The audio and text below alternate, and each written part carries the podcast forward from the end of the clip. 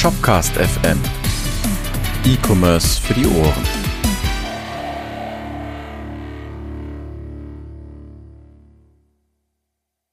Moin Moin und herzlich willkommen zur offiziellen ersten Folge von Shopcast FM. Ich bin Niklas, ich bin äh, Developer-Evangelist bei Shopware und ein begeisterter Techniker, der Sachen programmiert und äh, Dinge mit Technik tut. Und bei mir sind Markus und Edin, die jetzt auch mal kurz Hallo sagen und auch nochmal zwei Worte, weil ich meine, das ist die erste Folge, da darf man kurz was zu sich sagen. Moin, genau. ihr beiden. Hi. Moin. Perfekt. Vielleicht fangen wir mal bei Markus an. Du sagst mal was und dann Edin und, und so weiter. Genau. Hi. Äh, Markus. Ähm, genau, ich bin so ein ganz normaler E-Commerce-Entwickler aus dem Süden von Deutschland, was man wahrscheinlich an meiner Stimme hören wird. An dem Dialekt meine ich. Mhm. Genau. Und so? Ja, und ich bin Edin, ich bin aus Essen, betreibe eine kleine Shopware-Agentur und äh, hier und da ein paar lustige Shops und unterstütze ein paar Leute. Und genau, das ist eigentlich alles, was man erstmal für mich wissen, über mich wissen müsste. Genau, weil ne, Shopcast FM, wir haben es in der nullten Folge schon erwähnt, also wer den nicht gehört hat, kann da gerne nochmal reinhören, aber wir kümmern uns eben so ein bisschen um E-Commerce-Themen oder reden über E-Commerce-Themen, weil wir alle aus dem Bereich kommen, weil wir da Dinge tun, äh, weil uns das begeistert und ähm, weil wir haben dann auch jetzt verschiedene äh, quasi Perspektiven da drauf und fanden das einfach nett. Genau, das die ausführliche, wie wir und warum wir und alles, das gibt's dann in der nullten Folge einfach hören, wenn genau. es nicht schon passiert ist. Genau, wir machen jetzt mal eine kurze Einleitung oder ich mache die und dann ähm, reden wir erstmal, das wollen wir in Zukunft auch so beibehalten, mal schauen, wie es klappt, äh, reden wir so ein bisschen über, hey, was ist denn bei dir so los und so, ne? Und dann kommen wir zum eigentlichen Thema. Und das soll heute sein PWA, also Progressive Web Apps, beziehungsweise dann View Storefront, das ist eine spezifische Ausprägung das ist eine, eine PWA, eine Progressive Web App. Wir werden PWA immer zwischendrin benutzen, das ist halt die offizielle Abkürzung. Weil ich habe auf Wiki, als ich das recherchiert habe, einige echt lustige Sachen. Äh, da, also da gibt's einige Abkürzungen, die das auch bedeuten. Aber wir meinen Progressive Web Apps. genau. Jetzt bin ich aber gespannt über die anderen. Ich auch. ja, das ist, also ist tatsächlich natürlich nur in der englischen Wikipedia, ne? Ja. Als, ähm, aber da gibt's, äh, also es fängt an mit Pacific Western Airlines, das geht über die das geht ja noch. Prairie Wrestling Alliance, das ist eine kanadische professionelle Wrestling-Geschichte äh, irgendwie. Ähm, Picasa Webalbums tatsächlich. Wer erinnert oh. sich noch an Picasa? Ei, das ist ja schön. Ja, Mir ne? sagt das nicht. Oder Picasa war von äh, Google, ne? Ja, genau. Ja, von Google. Das war so ein Bilderdienst. Wo ah, du, also die hat, okay. Hm? Sogar eine App, also eine Anwendung, wie das früher mal hieß. Auf ja, genau. Das war super. Da konntest du deine Bilder taggen und alles. Super Sache. Äh, und zum Beispiel auch Portugiesisch Westafrika. Das heißt heutzutage Angola. Cool.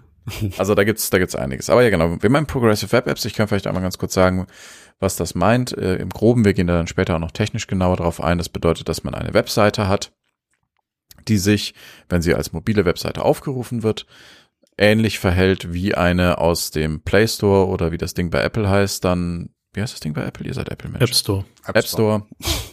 Genau, dass sich das dann eben verhält wie eine normale App. Aus verschiedenen Gründen, da gehen wir dann aber noch drauf ein. Es geht so ein bisschen drum, was ist wie, wie ist das im E-Commerce-Kontext zu sehen? Weil wenn man auf so Seiten guckt wie pwa.rocks, das ist tatsächlich eine ganz coole Seite, dann findet man da so Sachen wie ein Taschenrechner oder ein Spiel oder was auch immer. Das ist aber halt nichts für ein E-Commerce und wo sehen wir das im E-Commerce? Finden wir das cool? Was sind Gefahren? Was sind äh, Chancen? Und, und so weiter. Und Möglichkeiten, genau. Und es wird ganz wunderbar. Genau. Cool. Jetzt kommt der Teil, den wir nicht geprobt haben. Also nein, wir haben nicht geprobt, aber den wir nicht vorher so wirklich besprochen haben. Doch, hey, stundenlang eigentlich. Hey Leute. Hi. Was geht denn so bei euch? Boah. Hi. Alter Schwede, heute geht aber so einiges. Sehr gut, sehr gut. Mhm. Ja, wir nehmen die Folge natürlich vorab auf, also es ist kein Live, Livecast, könnten wir auch mal irgendwann machen. Ähm, das heißt, wir hatten schon vorher so ein bisschen besprochen, so tagesaktuelle Sachen. Das, das ist natürlich immer schwierig, aber wir nehmen das zu einer Zeit jetzt auf. Sollen wir das sagen? Ja. Ja. Ja, ja. Also wir nehmen das an dem Tag auf, wo es den Soft Launch von Shopware 6 Early Access Yay. gibt. Ja, krass, ne? Das ist der Hammer. cool. Äh, ja. Applaus hier einfügen. genau. Das ist übrigens bei, bei uns. Gibt es schon Statistiken, wie, Hm? Wie viel es runtergeladen haben? Gibt's schon Sta- garantiert. Warte mal, lass mich gucken. Äh, bei Shopware, wir sind unheimlich klatschbegeistert. Ne? Das ist, das ist mir, also als ich angefangen habe bei Shopware, als erstes aufgefallen. Wir haben ja so Global Breakfast, nennt sich das. Also das heißt, wo die, die komplette Firma frühstückt, das gibt's einmal die Woche. Da trägt dann immer irgendeine Abteilung was vor, so, hey, guck mal, das sind die Köpfe, die machen das und jenes. Und ähm, ja, da, da, also das ist, da, einer sagt was so, Hallo Shopware, klatsch, klatsch, klatsch. Ne, heute geht es um klatsch, klatsch, klatsch. Also das ist echt krass. Aber klar, warum nicht? Aber es macht auch Spaß, oder? Es motiviert auch ungemein. Ja, definitiv. Man sieht übrigens leider nicht, wie oft das runtergeladen wurde. Also ich sehe es nicht, vielleicht gibt's irgendwo. Ja, Aber aber runterladen ist das eine. Ich dachte irgendwie schon, wo es Live-Betrieb gibt, ob wir schon, schon einer theoretisch was re- reingebracht. Ich meine, möglich wäre es ja. Äh, ja, Wenn, möglich wenn wäre. du es. rechtzeitig angefangen hast, angefangen hast schon zu developen. Ja, nee. Ja, also Okay, aber lustig, äh, was ich gerade sehe, ist äh, zwischen Developer Preview 1, dem ersten äh, Release zum SCD und heute sind exakt 1500 Commits auf den Commit genau passiert. Lustig, wusste ich nicht. Ich weiß noch nicht, ob das Wow. geplant ist, muss ich mal morgen fragen. aber was geht denn bei euch so auf Arbeit? Also wir hatten sehr viel mit äh, Shopware 6 zu tun und ich persönlich sehr viel mit Livestreaming. cool. Aber- Da war ja die letzten Tage äh, der englische Livestream, ne? Ja, und es ist fürchterlich. Echt? Ich habe es nicht angeguckt, bin ehrlich. Ich bin, ich bin Perfektionist. Alle anderen finden sowas immer toll. Ich krieg immer das Grausen. Weil, nein, also zum einen, das ist aktuell situativ schwierig. Wir wohnen, also wir wohnen, genau. Bei mir die Arbeit ist auf, Sch- in Schöpping. Schöpping ist ein Dorf, da gibt's drei Kühe und Shopware. Ähm, ja, das ist schon noch Ach, mehr. Es ist drei sind da inzwischen. Ja, genau. Nein, es ist War da nicht auch noch ein. Autohaus oder so? Aber, ja, wir haben eine Werkstatt gekauft, genau. Jetzt haben die Andere mehr Geschichte. Kühe, jetzt brauchen die kein Auto mehr. Ja, genau. Nee, aber so, äh, worauf wollte ich jetzt noch? Genau so. Und das heißt, du hast Schwierigkeiten, ein Studio zu finden. Und wir haben bisher noch keins. Das heißt, wir sind in einer, in einem Dachgeschoss, wenn wir diese Livestreams machen, die mit Greenscreen, muss man dazu sagen, die mit Greenscreen in einem Dachgeschoss, das komplett schalldicht ist. Das heißt, dementsprechend warm wird das in der Bude auch. Und Oh. das ist vielleicht 20 Quadratmeter das Zimmer. Wenn es hochkommt, Oh. eher weniger. Und da sitzen wir dann zu zweit drin, weil ich brauche ja noch die Regie, ähm, mit zwei Rechnern und vier Lampen. So. Dadurch, dass es aber so klein ist, kriegst du die Farbe nicht wirklich abgestimmt. Es sieht immer ein bisschen schlecht aus. Also entweder zu grün oder es sind irgendwo Störungen im Bild. Also es ist okay, weil ich meine, es geht um den Content, aber ich hoffe, dass wir in der Zukunft ein wunderschönes Studio haben, wo man sich einfach reinsetzt und anfängt, weil im Moment fühlt sich das an wie, keine Ahnung, als würde man es privat machen. Das Equipment ist zwar geiler, aber durch den kleinen Raum, puh, schwierig. ja, nicht nur das, sondern jetzt, wenn es im Sommer so richtig schön heiß wird, Oh ja, soll ja wieder 36 Grad warm werden. oh ja. Nächste Woche zum Beispiel. Ekelhaft. Aber ihr habt jetzt doch so ein tolles neues Gebäude. Habt ihr da keinen Platz für finden können? Für das Studio? Nee. Ja, i- schade. Einfach, nee. Naja, wir wollten einen Keller buddeln. Dann haben wir festgestellt, dass wir, dass wir für einen Keller drei Tower bauen können. Nicht so geil. Ja. Und in dem Gebäude selber ist es halt dadurch, dass das äh, von der Architektur ist das alles luftig und offen und schön und Holz und hast du nicht gesehen und hellhörig. Mm, ah, okay. Und wir können nicht dem ganzen Tower sagen, so Schnauze halten, jetzt wird gedreht. Können Und- schon, aber es werden halt nicht viele mitmachen. Ja, können schon, genau. Ja, also Aber da, ja. da ihr das Geld für zwei Towers noch habt, da könnt ihr noch einen Tower für euch dann nur hinstellen. Theorie und Praxis. Ich hätte es gerne, aber mal gucken, wo wir, wo wir damit Ja. hinkommen. Irgendwann hätte ich gerne ein Studio. Okay. Ja, bei mir war nicht so viel los. Ich war letzte Woche im Urlaub.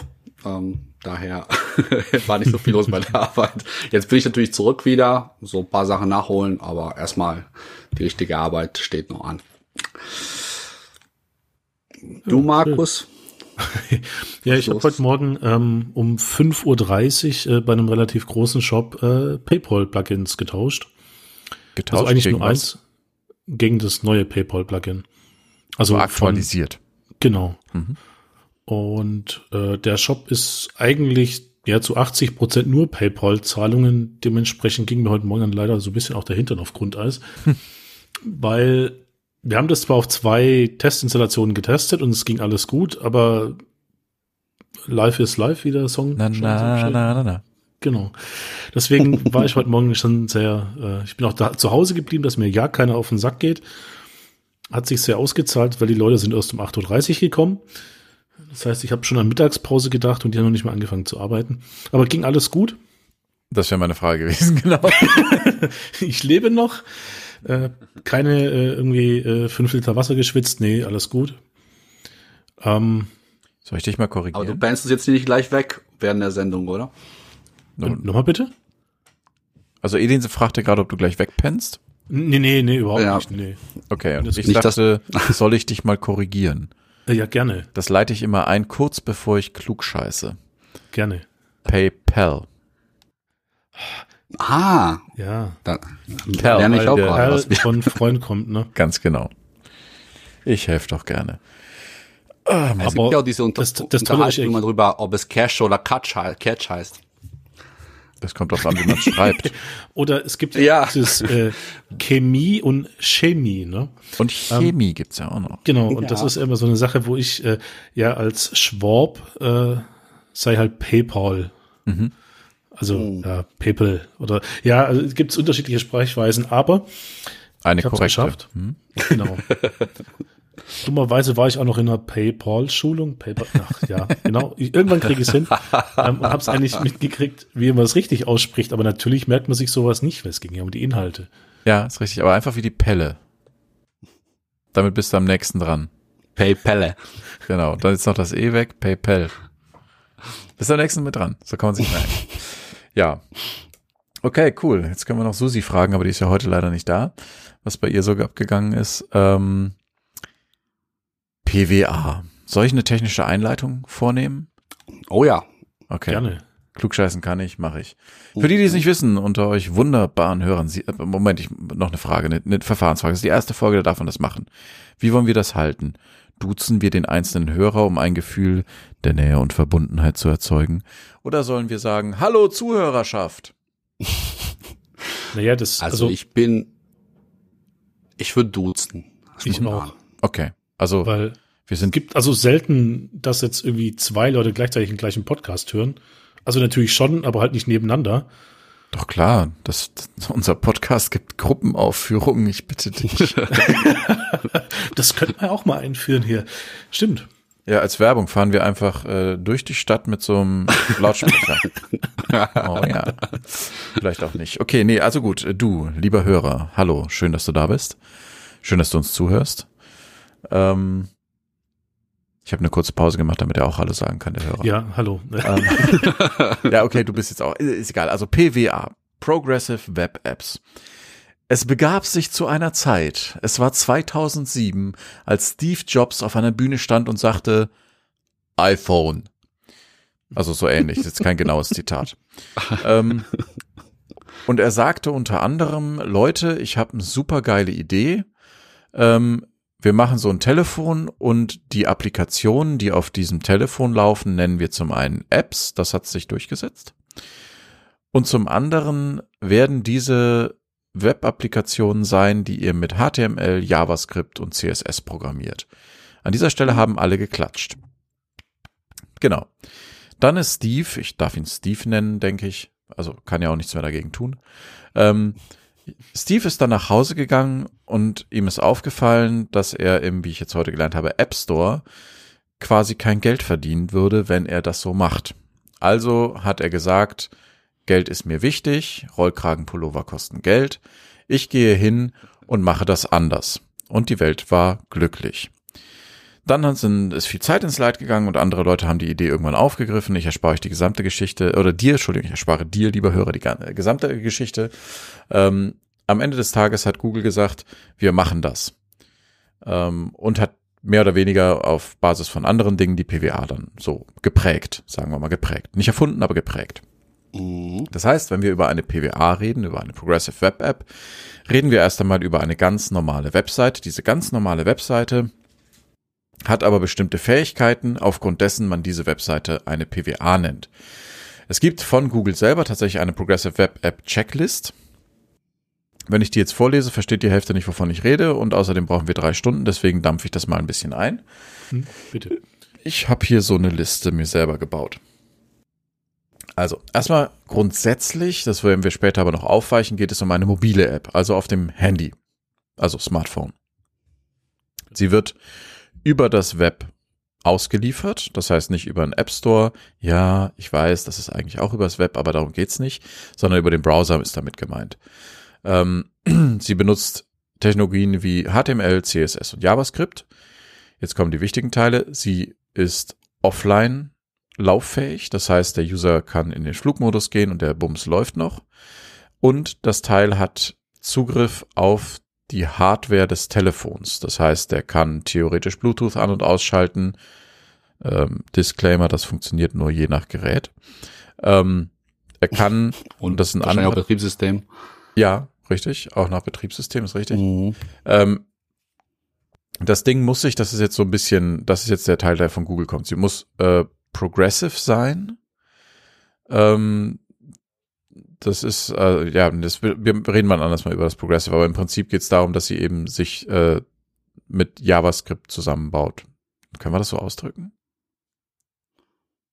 Ist, Stimmt. Lass mal so stehen. Äh, lass mal so stehen. Ähm, sie muss responsive sein diese Webseite. Das heißt, ne, Mobile, Tablet oder was auch immer danach kommt, Desktop. Sie muss überall gut aussehen. Das ist tatsächlich wichtig. Viele PWAs, die es heute gibt, machen das nicht. Die sehen nur auf mobil gut aus. Laut Google eigentlich ein Fehler. Sie muss sich anfühlen wie eine App, also wie ein nativ installiertes ähm, Ding. Sie muss fresh sein, nennt Google das. Das heißt also, dass sie ähm, ja, dass sie äh, up to date ist. Das heißt, die benutzen im Hintergrund Service Worker. Service Worker ist eine Technologie, die Technologie, die im JavaScript gesteuert wird, aber im Browser verankert ist. Ähm, und die sich im Hintergrund darum kümmert, dass diese, diese App eben mit aktuellen Daten versorgt ist, sobald der User online ist. Gerade für Shops interessant, Preise und so ein Zeug. Ähm, sie muss sicher sein, das heißt, sie muss über HTTPS ausgeliefert werden. Ähm, Sie braucht ein, also discoverable, also entdeckbar. Sie braucht ein bestimmtes äh, Konfigurationsfile, nennen wir das mal. Ähm, also es ist ein W3C-Manifest, aber ist egal. Ähm, sie muss re-engageable sein, nennt sich das. Das heißt, sie muss in der Lage sein, ähm, Features wie Push-Notification äh, oder muss sie anbieten, damit die Leute eben ne, da wieder genervt werden können und so. Sie muss sich installieren lassen und als letztes muss sie linkable sein. Das heißt, ich muss jemand zweiten einen URL schicken können und der kann den Bums halt auch installieren. Das ist erstmal eine PWA, rein technisch. Das heißt, eine Webseite, die sich verhält wie eine App. Ähm, dafür sind ein paar Sachen notwendig. Der Browser muss das unterstützen. Ähm, und äh, wie einer von euch, wer war das gerade schon richtig, sagte, das Betriebssystem. Hm. Ne? Ja, ich glaube, einige Sachen, genau. Aber ich glaube, die einige Sachen, die du genannt hast, jetzt hardware-technisch, ob die jetzt auch von iOS so unterstützt werden, lasse ich mal so stehen. Also ich weiß nicht, aber kann man, meinst du, kann man wirklich Bluetooth ausschalten über iOS? Vielleicht wahrscheinlich auch nicht, würde ich jetzt mal so spontan sagen. Vermutlich nicht. Ja. Ja, aber ich glaube, auf iOS kommen wir sowieso nochmal zu sprechen, weil es gibt ja den neuen Internet Explorer von früher, hm. Ähm, läuft jetzt ja auf diesen komischen iOS-Geräten, also nennt sich Safari. Ach. Ähm, Ach so, meinst du das? Okay. jetzt habe ich überlegt, was du meinst. Okay. Ja, also ich sag mal, inzwischen ist Internet Explorer relativ gut greifbar und das Safari macht so richtig Spaß. Ähm, ich muss ganz ehrlich gestehen, ich habe kein iPhone mehr, deswegen kann ich das jetzt nur ähm, mehr oder weniger bei den Testgeräten, die wir auf der Arbeit haben, sagen und da eine PWA zu installieren, ja, ist eine Herausforderung. Ja, ich meine, man muss sozusagen, es kommt ein bisschen auf die PWA an. Ich habe gerade mal auch kurz äh, recherchiert, nenne ich es mal. Ich habe eigentlich gedacht, Goat, aber egal. Ähm, unter iOS kannst du zumindest auch mit Bluetooth arbeiten. Echt? Ah, ja. okay. Also zumindest connecten. Ich habe jetzt nicht auf die Schnelle gesehen, ob man das auch, ob man steuern kann, ob Bluetooth an oder aus ist, aber das ist eh so eine Sache. Also ich würde jetzt nicht unbedingt in der Folge über Hardware-Features ja. konkret reden wollen, weil das ändert sich ständig, mhm. weil die Browser halt mehr oder weniger unterstützen, die Betriebssysteme mehr oder weniger unterstützen. Ähm, es gibt, wie gesagt, diese Progressive Web App Checklist, die ist extrem hilfreich. Äh, und da muss man halt wirklich, es ist ja JavaScript, man muss für die einzelnen Sachen als jemand, der das implementiert, eben gucken, funktioniert das. Ja. Das ist richtig, ja. Und ich glaube, das ist auch das äh, Hauptproblem, rauszufinden, wie das dann funktioniert und vor allem zum Funktionieren beizubehalten. Was meinst du damit? Ähm, naja, also ich muss ja so zumindest ähm, meine Informationen in dieser Progressive Web App, wenn ich die gebaut habe, diesen Service Worker hat man es vorher ähm, oder genannt, ähm, einstellen, dass ich Informationen aktualisieren kann. Das muss ich aber implementieren, weil wenn ich das nicht implementiert habe, dann ist es eine tote App, die halt nie wieder irgendwelche Aktualisierungen kriegt. Genau, aber das ist ja diese, dieser Teil mit Fresh. Ja, gut, also für manche wäre das halt einfach nur ein Hipster-Bart reinbasteln und fertig. Also ähm, Wie meinst du das? Ähm, übertragen. Ähm, also übertragen dargestellt, also es muss halt so ein Hipster-Bart rein, dann ist es fresh. Ach, das meinst du. Vom Aussehen. Entschuldigung. okay, ja, da war ich gerade nicht, äh, nicht schnell genug. Hm? Ja, sorry. Ja, ist gut. Also ja, Service Worker, wie gesagt, Service Worker ist, ähm, ist ja eine Technologie, die, also die, die, ne, die funktioniert einfach, behaupte ich jetzt mal. Ja, also wie was was macht jetzt der Service Worker konkret an sich? Also wenn der jetzt quasi, also äh, der dient der, der sieht, also wie ich das verstanden habe, dient der einfach nur so wie so eine Art Proxy. Also entweder liefert der die, die letzte aktuelle Kopie von der Webseite, wenn du offline bist, und er kümmert sich darum, dass der immer wieder die aktuelle lokale Kopie refresht. Verstehe ich das richtig? Ähm, ja, ja, so kann man das sagen. Also es, es ist ein bisschen anders. Ein Service Worker ähm, kann selber jetzt nicht irgendwie im Hintergrund laufen und dann aktiv gucken, bist du gerade online und wenn ja, die Seite aufrufen. Das ist mehr so, wenn du die Seite besuchst, gibt es ein Event, durch das der Service Worker getriggert wird. Ja. Ähm, und das, das erste wäre halt, dass du quasi diese, diese, also es gibt einen Install-Händler oder On-Install-Händler oder irgendwie sowas heißt der. Und sobald dieser Händler halt abgeschlossen ist, ist das Ding installiert. Ähm, dann gibt es ein Activate-Event. Ähm, damit kannst du dann eben äh, Sachen aufräumen und so ein Kram. Und das ist halt alles, wie gesagt, das ist alles in JavaScript implementiert. Mhm. Ähm, und du kannst halt über den Webworker dich an, an, an Events hängen und dann eben sagen, du möchtest Dinge tun. Ein Service Worker an und für sich muss halt selber programmiert werden. Also es ist zwar Browser-Technologie, die wir da am Ende nutzen, aber was der Service Worker tut, ist dein eigenes Bier. Okay. Ne? Okay.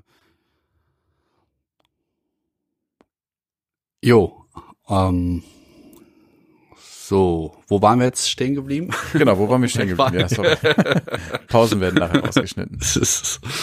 Okay, also äh, genau, also jetzt haben wir quasi einmal technisch quasi ab, abgekaspert, was, was ist überhaupt ein PWA. Ich hoffe, dass das ein bisschen Bild vermitteln konnte. Ähm, vielleicht können wir auch irgendwas Schönes, äh, es gibt zum Beispiel von Developer äh, Mozilla.org gibt es einen Using Service Worker Artikel, ähm, den kann man eventuell mal verlinken unter der Folge oder was. Ich weiß auch nicht, wo, die, wo du, lieber Hörer, dir das anhörst. Wir haben ja eine Seite shopcast.fm, sollte man vielleicht mal darauf hinweisen. Da gibt's dann zu den Episoden Beschreibungen und lustige Bilder von unseren Köpfen und sowas. Ähm, und dann gibt's da auch so Links. Wir versuchen das in die Folge zu kriegen, aber aktuell bei den Aufnahmen dieser Folge wissen wir noch nicht, ob das alles funktioniert. Von daher, ne, Glaskugel. bestimmt hin. Ja, wir sind technisch versiert, aber trotzdem, mal gucken. aber gut, anyway. Genau, äh, das, war, das war quasi jetzt Part 1. Hey, das ist der, so funktioniert das. Ähm, jetzt ist die nächste Frage. Erstmal wollen wir direkt zu View Storefront kommen und ein konkretes Beispiel besprechen oder sollen wir erstmal drüber sprechen, wie man das überhaupt im E-Commerce sieht und was man dafür braucht? Ich würde vielleicht noch mal kurz ansprechen, also warum sollen wir überhaupt, äh, also äh, also was sind denn so alles für Vorteile gibt, wenn man das nutzt? Also äh, natürlich diese Offline-Geschichte, die haben wir jetzt ja schon erwähnt. Mhm ähm, dass wir die quasi Apps, also App-artige ähm, Installation von der Webseite auch hinbekommen. Mhm. Also das haben wir auch erwähnt. Ähm, aber natürlich hat es auch den Vorteil, ähm, dass wir auch wirklich dann diese Cross-Plattform-Entwicklung von den Apps auch irgendwie uns sparen können, theoretisch halt. Also wenn jetzt zum Beispiel äh, ein Online, also wenn ich jetzt eine App, native App entwickeln würde, müsste ich die für Android, für iOS, für mhm. äh, was auch immer sonst es da draußen geben sollte, programmieren. Ähm, hier, hierdurch kann ich mir ersparen, indem ich einfach wirklich diese eine Webseite habe, die aber zugleich auch PWA ist. Und dadurch natürlich erspare ich mir auch äh, die Contentpflege für verschiedene Systeme, mhm. beziehungsweise die sollte in der Theorie deutlich einfacher sein, weil ich ja nur an einer zentrale Stelle das äh, pflege. Mhm. Äh, wir brauchen auch keine Updates dann mehr sozusagen. Also der Nutzer muss ja nicht mehr seine Apps aktualisieren bei seinem App Store. Mhm. Der Gut, das passiert ja sowieso automatisch, also zumindest beim Play Store. Ja, ja aber wie oft geht man in Play Store oder in, in App Store und sucht nach mein geiler Angelshop? Nur weil man da mal irgendwie ein paar Sachen gekauft hat. Wenn einem aber auf der Webseite das direkt angeboten wird, installier mich. Das ist ja hm. was anderes. Genau. Wird es bei jedem Besuch angezeigt? Hm, kommt auf den Browser an. ich glaube, ich glaube mal gelesen zu haben, dass es drauf dass es sogar dynamisch irgendwie erkennt, wie oft du das nutzt und dann lässt die Angebote. Genau. Wird. Aber bin ich mir jetzt, das ist jetzt irgendwie so ein Halbwissen. Ja, das, das ist genau das, was ich vorhin angesprochen habe. Das ist dieses Event. Bei einem wiederholten Besuch wird, wird dieses Event getriggert und dann kannst du eben Dinge tun. Mit den Service Vorausgesetzt. Und dann ja, also vorausgesetzt, dass ja. in dem Moment Apple das zulässt, weil das ist ja anhand dessen auch nicht ganz so gesagt, dass es beim häufigen Besuch dann passiert. Ähm, ich habe da mal unseren JavaScript-Guru in der Firma mal mhm. gefragt. Ähm, und ich will jetzt seinen genauen Kommentar nicht wiedergeben, weil das wäre, glaube ich, Ü18. ähm, der hat, war der Meinung, dass es ja alles hervorragend gut funktioniert auf Android und mal halbwegs zeitnah davon ausgehen kann, damit, äh, dass der Kunde das angeboten bekommt. Aber auf iOS soll der Spaß ähm, nach gut Dünken von Apple Schrägstrich irgendeinem Pseudo-Algorithmus entsprechend laufen. Wie das dann nachher wirklich ist, kann ich nicht sagen. Wie gesagt, ich habe kein Endgerät da, womit ich ja, das die, testen die Frage könnte. Ist, schlägt, schlägt unter, also ich bin selber, muss man dazu sagen, auch kein iOS-Mensch. Ich bin da einfach irgendwie nicht mit warm geworden. Aber schlägt da tatsächlich die Registrierung des Service Workers fehl? Oder nur die Installationsaufforderung kommt nicht? Weil, also ganz kurz nochmal vielleicht zurück zur Technik. Diese Service Worker, das sind ja im Hintergrund Funktionen von JavaScript, die laufen. Und so ein Service Worker, also eine der Besonderheiten von einem Service Worker ist, wenn der einmal registriert ist, dieser Service Worker, dann kümmert er sich im Hintergrund eben um diese Offline-Funktionalität. Und ich meine, dass das auch geht, ohne dass es direkt installiert ist. Bin ich mir gerade nicht sicher. Ähm, aber ich glaube schon. Also ich glaube, glaube ich so. Das Besondere an dem ist quasi, dass der nicht direkt Zugriff auf die komplette Seite hat, sondern auf seinen Worker-Kontext. Hm. Aber ich glaube, ähm, das müssten wir nochmal evaluieren im Zweifelsfall. Hm. Beziehungsweise, das wäre jetzt, glaube ich, auch mhm. so der entscheidende Punkt, wo uns versierte Hörer sicherlich mit äh, Lösungen kommen könnten und äh, vor allem versierte iOS-Nutzer. das ist tatsächlich, da bin ich als Dev auch raus. Ich finde es übrigens gerade sehr schön, dass wir den Punkt diskutieren, ähm, wozu brauche ich überhaupt eine PWA, weil ich als Entwickler bin es nicht gewohnt, warum zu fragen, sondern nur wie.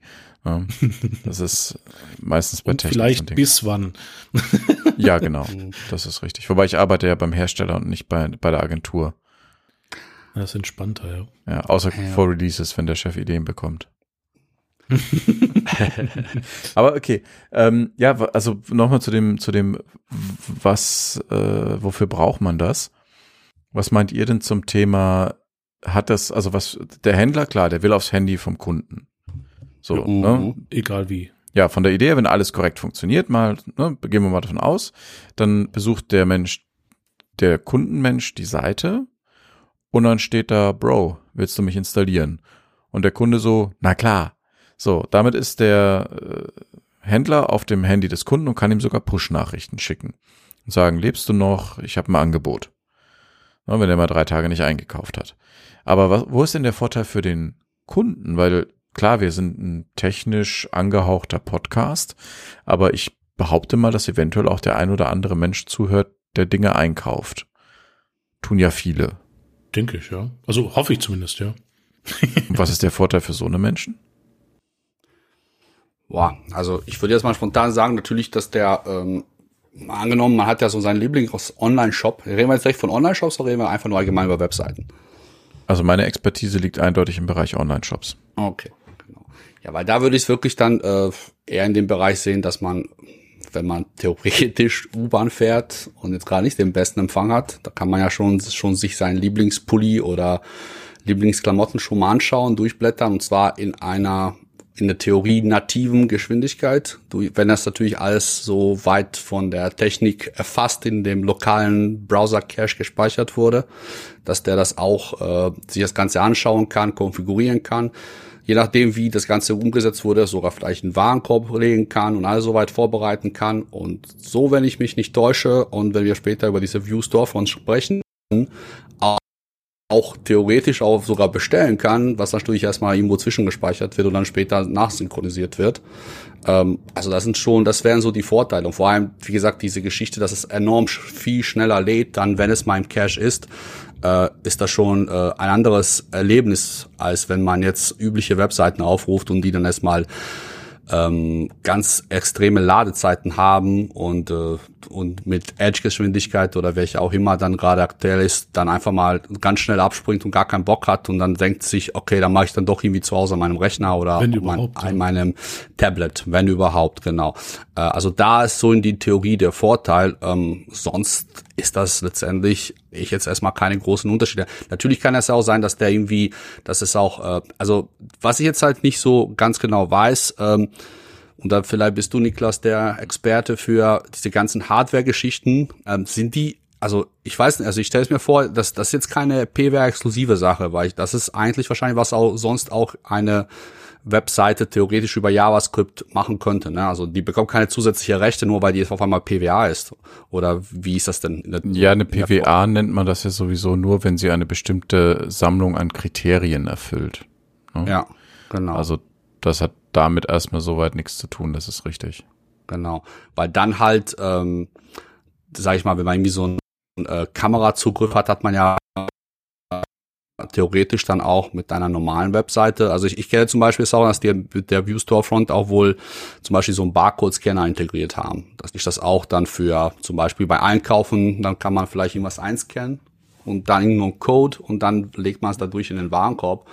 Äh, würde man ja aber auch so gesehen auch mit einer ähm, normalen Webseite hinbekommen. Nur halt eben der Offline-Vorteil an sich. Man kann ja vielleicht dann es seinen, seinen Mitarbeitern geben, die irgendwo im Keller tief arbeiten und vielleicht gar kein Netz haben beispielsweise, so, sowas soll es geben, oder in den Bergen. Und dann können die dann vielleicht irgendwie, also, man irgendwo in der Natur arbeitet, vielleicht irgendwelche seltene Pflanzen abfotografieren und dann weiß, kann man die Also das heißt, wenn ich das nur zusammenfasse, ja. wir haben nur, dass ich, weil, dass ich da mitkomme. Also mhm. du sagst, die Vorteile für den Kunden bestehen darin, dass er in einem Gebiet mit schlechtem Internet leben darf. Ähm, in Deutschland nicht genau. selten. Genau, also in technischen Drittweltländern nicht selten. Ähm, und ja. dass er ähm, was war das andere?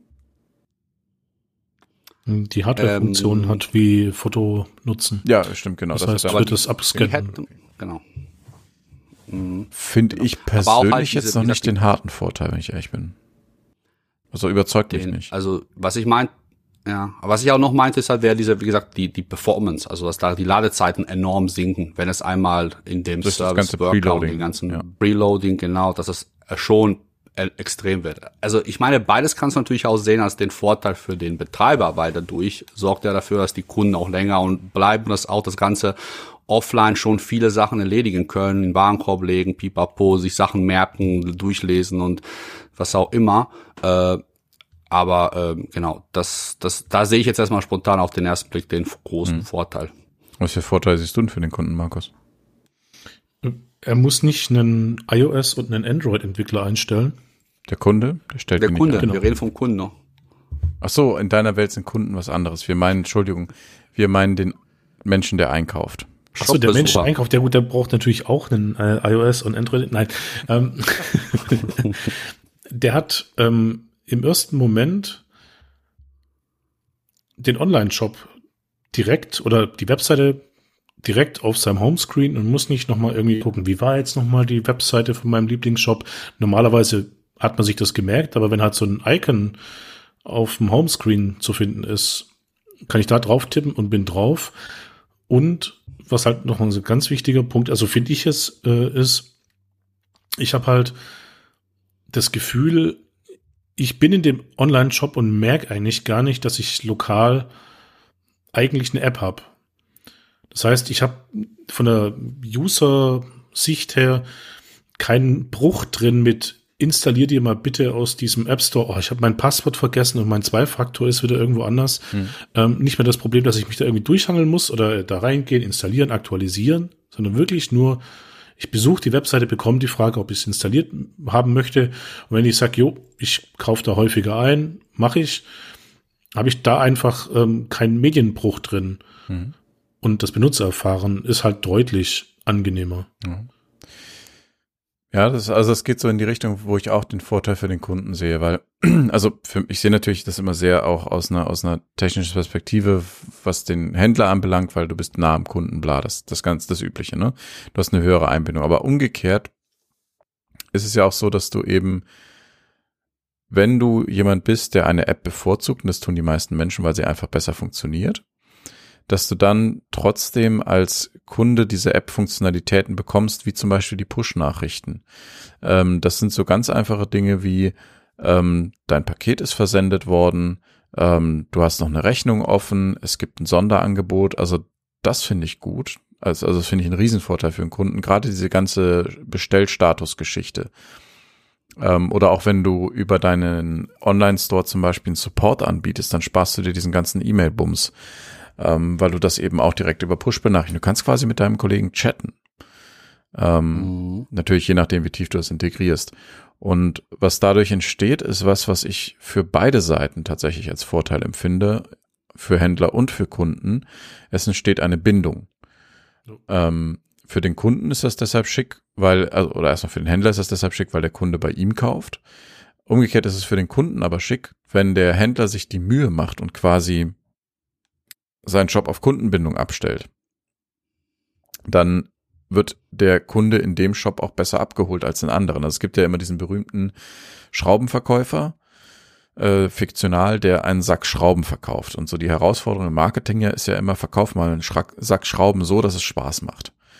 Ähm, ja. Jetzt gerade von meiner Perspektive mit Shopware arbeiten wir viel mit emotionalem Shopping, weil man kauft ja heutzutage nicht nur das Produkt, behaupte ich mal. Das muss, Selten, ja. das muss stimmen, das Produkt, aber in unserer Gesellschaft kauft man immer Lifestyle und Emotionen mit. Und ich glaube, das funktioniert mit der Geschichte. App besser. Bitte? Ja. Okay. Also, äh, sorry, äh, ich meinte nur halt äh, so, also die Geschichten sind oft einfach dahinter, die ein Produkt, das teilweise an sich eigentlich gar nicht so besonders ist wie die, die Konkurrenz, aber wenn man die Story drumherum gut Ja, verpackt. natürlich. Du, du gehst in London oft, über die, Straße, äh, war ich neulich und da stehen irgendwie, keine Ahnung, 100 Leute vor so einem absolut abgeranzten Gammelladen und ich sage, gehe zu einem hin und sage, hey, was mhm. denn hier los? Und der sagt, da vorne gibt's Schuhe. ich sag, wie? Da vorne gibt's Schuhe. Sind das die aus äh, hier zurück in die Zukunft, die sich selber zuschnüren oder was? Äh, nee, das sind hier Sneakers von hast du nicht gesehen und davon gibt's nur zehn oder was auch immer Paar und das gibt's auch nur heute in diesem Gammelladen da hinten, das ist eigentlich gar kein Shop, aber da gibt's sie und deswegen stehen hier 100 Leute und zahlen ach, was weiß ich wie viel für diese Kackschuhe. Die können nichts, außer Marketing. ja. Es ist die Story. Genau. Und da bist du ja, halt als Kunde Teil des Ganzen, eher mit einer PWA. Ja, aber das Tolle ist ja, das merkt man als Kunde ja bestenfalls gar nicht. Ich würde das schon gerne so merken.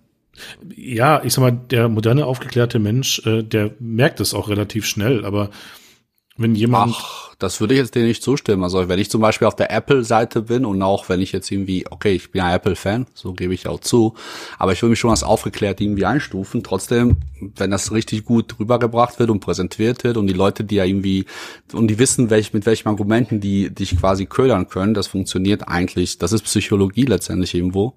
Und oft klappt das eigentlich ganz gut, selbst wenn du super aufgeklärt bist. Aber Edin, ich behaupte, der Kunde ja. heute will das. Das auch. Der will die Story dahinter. Der will, dass man ihm erzählt, dass sein Kaffee auf irgendeiner Plantage von der Oma handgepflückt ist. Auch, ne, so. genau. ähm, Stell mir gerade vor. und dann geht er eben nicht hin und, und kauft, äh, also das hat natürlich auch was mit Budget zu tun, aber dann kauft er eben nicht den Kaffee beim Aldi, das ist wahrscheinlich mhm. die gleiche Bohne, die wurde nur nicht von Oma gepflückt. Ähm, er will die Story dazu. Und das ja. will er bewusst. Ja, genau. Also E-Commerce ist so ein bisschen auch das bewusste Einkaufen inzwischen, also das wo ja von vielen praktiziert wird. Das ist natürlich das stimmt, das immer ja, mehr. völlig richtig. Also wo es dann eben auch um Klima, Umweltschutz etc. pp geht. Genau. Aber was ist denn jetzt konkret das an PWA, was diese Emotionen-Story so anders macht wie auf einer üblichen Webseite? Ist das jetzt wirklich nur diese Notification, Push-Notification-Geschichte oder ist da noch irgendwas mehr, was jetzt irgendwie das dazu beiträgt? Weil letztendlich ähm, ist das jetzt eigentlich beides Immo-Web-Technologie, die wir da sehen und äh, ja, gut, das Push-Notification ist nicht wirklich Web-Technologie, das ist eher ein Hardware-Feature, aber ja. Okay, ja. Ja, ich dachte irgendwie so, äh, Browser, Browser können glaube ich auch teilweise, aber gut, also da muss man wahrscheinlich auf der Seite dann selbst sein, damit das überhaupt funktioniert und solche Sachen. Aber äh, gut, also ist jetzt wirklich diese Push-Geschichte? Ähm, das ist ein Riesenteil, mit meiner Meinung nach, was, was so eine okay. PWA äh, ausmacht für den Kunden. Wir reden von für den ja. Kunden. Ja. Ähm, natürlich auch, äh, was du, glaube ich, Markus gesagt hast, mit der schnellen Verfügbarkeit über einfach, ich klicke drauf, wenn sie denn dann installiert ist. Genau. Ähm, das ist halt einfach das Gesamtkonzept, was ich, glaube ich, so ein bisschen überzeugt. Wobei man auch ähm, dazu sagen muss, fallen wir hier nicht so ein bisschen auf Werbung rein oder äh, was heißt das? Nee, nicht, nicht, ja, also ich meine nicht Werbung, nur um das nochmal für, für dich, lieber Hörer, auch nochmal klar zu machen, ähm, sondern es gibt in der, in der Technikszene immer so, so Hype und Nimbus-Geschichten. Also PWA würde ich im Moment schon in die Kategorie Hype-Themen einordnen. Die Technologie hat sich noch nicht normalisiert und ist im Alltag angekommen, auch wenn es schon sehr breit eingesetzt wird.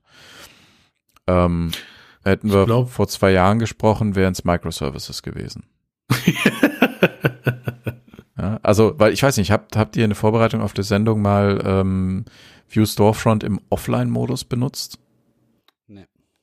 Ich bin ganz ehrlich, nein. Ist okay, dafür ich habe hab versucht. Äh, hervorragend. Ähm, aber äh, was ich noch sagen wollte, ich habe vor, bevor wir die Sendung aufgenommen haben, mal versucht, ähm, von dieser pwa.rocks äh, Seite mhm. Ähm, die AliExpress PWA zu installieren. Mhm. Ähm, ich hatte gedacht, dass, also vielleicht habe ich da auch naiv gedacht, ähm, wahrscheinlich, dass ich dann Teil von AliExpress auf meinem Handy habe und ich dann auf der Webseite surf. Als ich aber in Unterkategorien von dem Shop von AliExpress, es soll jetzt übrigens keine Werbung sein, ähm, durchgeklickt habe, ist plötzlich aus der Firefox PWA ein neues Fenster von Chrome aufgegangen, wo mir plötzlich ganz was anderes angezeigt wurde. Was? Können wir an der Stelle bitte in der Postproduktion dieses da, da, da, diese, ich glaube, es ist Akte X. genau, ja. ja, also das war schon so ein bisschen ähm, schwierig. Also ich habe das nicht gesehen. Also, also auch, ich war gar nicht mehr in der App drin. Das ist das Problem. Das klingt also echt gruselig, Mann. ja, ja, ich weiß. Andere Browser starten ist schon, huh, da würde ich gerne mal den Code zu der PWA sehen. Ähm, aber falls du Hörer das mal machen möchtest, ähm, ich sag mal kurz, wie das geht, wie man sowas testen kann. Ich habe das mit View Storefront getestet. View spricht sich wie Englisch View, wird aber V-U-E ausgesprochen, weil JavaScript-Entwickler coole Kinder sind. Ähm, und es gibt die Seite demo.vue, also viewstorefront.io. Und wenn man diese Seite öffnet auf einem Desktop-Browser, das muss man äh, am Desktop-Browser machen, ich beschreibe jetzt mal den Vorgang für Chromium beziehungsweise Google Chrome, weil es da am einfachsten geht, macht man diese Seite auf, macht irgendwo, ich mache sogar betriebssystemagnostisch, pass auf, man macht irgendwo einen Rechtsklick mit seiner Maus und geht auf Untersuchen. Und dann ist auf der rechten Seite kommt so ein Entwicklerbums. Falls du das nicht kennst, ist nicht schlimm. Da steht auf jeden Fall oben links in diesem neu dazugekommenen Fensterteil so ein Mauszeiger und da rechts daneben sind zwei kleine Kästchen, das sollen Tablet und ein Telefon sein. Da klickt man drauf und dann äh, kann man oben jetzt auf, dem, auf der linken Hälfte des Bildschirms oder ne, in dem normalen Fenster kann man quasi einstellen, was für ein Gerät man simulieren möchte. Und dann nimmt man zum Beispiel das iPhone 6 und dann gibt es, und dann kann man mit dieser Seite, dann wird das so ein Touch-Cursor und dann kann man darin rumfummeln und, und Dinge tun und sich in dieser View Storefront bewegen. Äh, so als wäre es ein Handy. Und dann kann man oben, da wo man auch dieses iPhone 6, 7, 8 auswählt, eben von No Throttling, heißt es bei mir, ich glaube, es ist überall Englisch, bin ich mir nicht sicher, aber wahrscheinlich heißt es überall, auf Offline gehen. Und dann sieht man eben, wie sich die View Storefront jetzt als exemplarische PWA, weil wir darüber eben auch noch reden, im Offline-Modus verhält. Und das erste, was passiert, ist tatsächlich, dass auf dieser Webseite unten eine rote Bar erscheint, wo eben draufsteht, Bruder oder Schwester, du bist offline, manche Funktionalitäten sind limitiert. So, das ist das Erste, was, womit mich das begrüßt. Äh, und tatsächlich ist das auch logisch, weil was eine PWA nicht leisten kann, ist zu sagen, yo, du hast 2000 Produkte im Store, inklusive Bilder, kein Problem, das speichere ich mal eben im Cache zwischen, dauert nur eine Stunde, weil sind drei Gigabyte.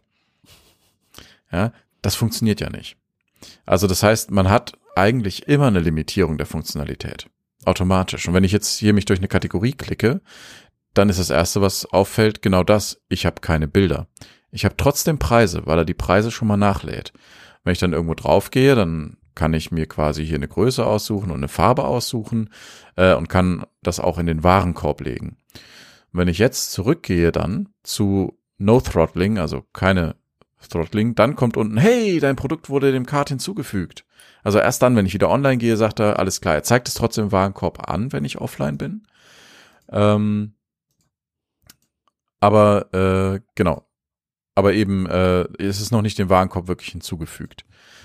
Ähm, er zeigt dann quasi das, das ganz normal an, als wäre es drin, ist es aber nicht. Das ist, äh, weiß nicht, ob man das kennzeichnen sollte, aber egal. Wenn ich jetzt aber auf irgendeine Unterkategorie gehe, wo ich noch nicht mal in der Nähe war bisher, dann sagt er, du, sorry, habe ich nicht geladen und lädt ein und schmeißt einen zurück auf den Homescreen. Offline-Funktionalität ist so lala. Und das ist bei Online-Shops, glaube ich, auch verständlich, weil du kannst nicht das ganze Produktangebot laden. Das geht einfach wir haben, nicht. Wir haben einen Shop mit 100.000 Produkten. Mhm. Also allein schon die Bilder zum Sichern sind 80 Gigabyte. Ja. ja, genau. Also es geht nicht. Es geht einfach nicht. Ähm, und deswegen, also die, die Offline-Erfahrung würde ich jetzt tatsächlich nicht in den Vordergrund stellen. Es muss bedienbar sein in Offline. Ähm, aber es das würde ja auch in der App nicht funktionieren. Du kannst nicht bei deinem Fall jetzt 80 Gigabyte Daten auf dem Handy speichern, weil der unbedingt alle Bilder braucht. Vielleicht will er nämlich diesen Sack Schrauben da mal kaufen. Das geht ja nicht. ja, also das ist richtig, ja. Von daher muss es was anderes sein. Da, wie gesagt, da sehe ich eben das, das emotionale Erlebnis. Ähm, und wenn das gut gemacht ist, also wenn der User versteht, was da passiert, in diesem Falle sagt er halt, hey, du bist offline, manche Dinge können nicht ganz funktionieren, da freut man sich über die Dinge, die funktionieren. Und der Rest ist halt ja schade. Na? Na gut, wolltet ihr noch was zum Thema Nützlichkeit sagen? Ich bin nur halt so bis jetzt gerade so, du das gerade erzählt hast und also auch richtigerweise vorgeführt hast, bisschen überrascht, weil ich bin mir ganz sicher gewesen, dass die von, also zumindest der Anbieter mal behauptet hat, dass es auch Bestell Bestellungen durchführbar sind, sogar offline. Sind sie? Ich weiß nicht, wie, okay, weil, hast du das nicht gerade gesagt, man kann die Sachen gar nicht in den Warenkorb legen, doch, wo man offline ist? Doch, doch. Man legt sie in den Warenkorb, aber sie sind natürlich dem ja. Shop noch nicht bekannt als im Warenkorb. Ne? Das du heißt, dem Server. Also, genau, dem Server. Das heißt, sie sind lokal ja, okay. bei dir im Warenkorb. Aber ja. Das kann man jetzt mit dieser Demo-App nicht testen. Die spannende Frage, das habe ich auch nicht getestet, muss ich zugeben. Die spannende Frage ist, was ist, wenn du dir was in den Warenkorb legst und der Preis ändert sich? Ich gehe davon aus, dass es so ist, dass es danach gesagt wird, hey Bro, der Preis hat sich geändert. Mhm. Ja. ja. ja. vermute ich auch mal. Also genau. Aber deswegen, also ich meine, das ist halt ja auch so wirklich im Warenkorb dann. Ja, weil da sind auch irgendwie, da kann man sehr viele Fragen eigentlich sich dann stellen, was dann passiert. Ne? Also weil ich meine, wenn wenn ich zum ersten Mal da bin und nie äh, quasi den Warenkorb ausgecheckt habe offline, also wie gesagt, also wie das Ganze funktioniert im, im Hintergrund, das, das weiß ich gar nicht. Da muss man sich wahrscheinlich mit dem Quellcode übelst auseinandersetzen. Äh, aber alleine schon die Versandkosten, ne? die werden auch irgendwie normalerweise irgendwo serverseitig berechnet. Äh, und wenn ich offline bin, also was soll er da berechnen? Also außer er hat die ganze Logik irgendwie im, im, im JavaScript gespeichert und das würde mich auch irgendwie wundern und solche Sachen. Also ja, aber so Sachen muss man natürlich dann abbilden. Also oder man zeigt mhm. eben an, hey Preise pff, kann ich gerade nicht laden oder sowas. Also, ja, ja. Ja, wahrscheinlich ist es echt schwer in diesem Shop-Kontext. Also dann muss man sehr, sehr viele äh, Sonderlogiken einbinden, also abfangen an tausend Stellen. Es kommt drauf an. Ich muss jetzt, also ich, kann ich was zufällig zu sagen, weil arbeiten wir dran. Ja. ähm, ich, ich überschreibe das mal mit dem Disclaimer, das soll keine Werbung sein, aber es hört sich so an, weil das Produkt geil ist. Mhm. Ähm, tatsächlich ist es so, dass du normalerweise, wenn du eine PWA hast, über eine API mit dem Server kommunizierst. Was heißt eine API, für die, die es nicht wissen? Oder, Entschuldigung, oh, ich muss mich daran gewöhnen. Falls du, lieber Hörer, das nicht weißt, erkläre ich es dir kurz. ähm, Ach so. Ja, das ist vielleicht Hybris, weißt du, man ist gedanklich schon, ja. Bitte was? Ähm, Entschuldigung, dass ich auch wieder unterbreche, aber wo wir vorhin über du gesprochen hab, haben, ne? Ich dachte, da geht's ja darum, ob wir die Hörer duzen oder siezen sollen. Also ich finde es auch grundsätzlich einfacher, wenn wir natürlich ihr sagen würden. Also, ne? Nur so mal angemerkt. Also, was meint, oder was, oder was meint ihr denn dazu? Die Frage nochmal. also, vorhin hast du gefragt, dass ob wir den, die Zuhörer duzen oder, äh, anders ansprechen sollen. Mhm. Ähm, ich dachte darauf, dass da die Frage wäre, ob wir die duzen oder siezen sollen. Ja, ja, das aber jetzt. Ja. ja. Aber äh, so gesehen äh, ist es, denke ich, schon einfacher, wenn wir einfach mit ihr ans, also in die in den hey, Raum gehen hey, Moment, würden. Moment, Moment, Premiere, erste Folge. Leute, schreibt es in die Kommentare. Podcast Profi. Ja, natürlich. äh, ja. Aber gut. Genau. Nur so mal. Ja. Genau, also kurz, kurz dazu. Also ja, ich weiß nicht, es wird, es wird sich wechseln. Du, ihr, sie, ihr könnt euch mhm. ja entspannen und einfach zurücklegen. Genau. Passt schon. So, okay, also die, ähm, also man kommuniziert mit einer API. Was ist eine API? Eine API ist eine, eine Möglichkeit von für Programme sich zu unterhalten. Also da gehen quasi nur Textnachrichten hin und her. Für Menschen unbenutzbar. Also schon benutzbar, aber hey, nein, igitt. So. Diese API ist jetzt im Falle von, von Shopware 6 so gebaut, dass du als jemanden, der sich mit dem Server verbindet über die API, dass du das über einen Sales Channel tust. Dieser Sales Channel kann zum Beispiel PWA sein. Also das heißt, du hast einen Sales Channel, an dem deine Storefront hängt, einen, an dem Alexa sich andocken vielleicht und einen für eine PWA. Und für diese PWA kannst du einen Kontext festlegen oder musst du einen Kontext festlegen. Ein Kontext bedeutet, in welcher Sprache wird das ausgespielt, mit welchen Preisen wird das ausgespielt, etc. pp. Ähm, wenn du jetzt als, als PWA hingehst und sagst, Shopware, gib mir mal die Daten für die Kategorie Fu, dann bekommst du diese Daten fertig zurück für den Kontext, in dem du dich bewegst. Das heißt, die, die, die Steuern stimmt, du bekommst nicht drei Sprachen angeboten, sondern bekommst die Sprache des Kontextes zurück.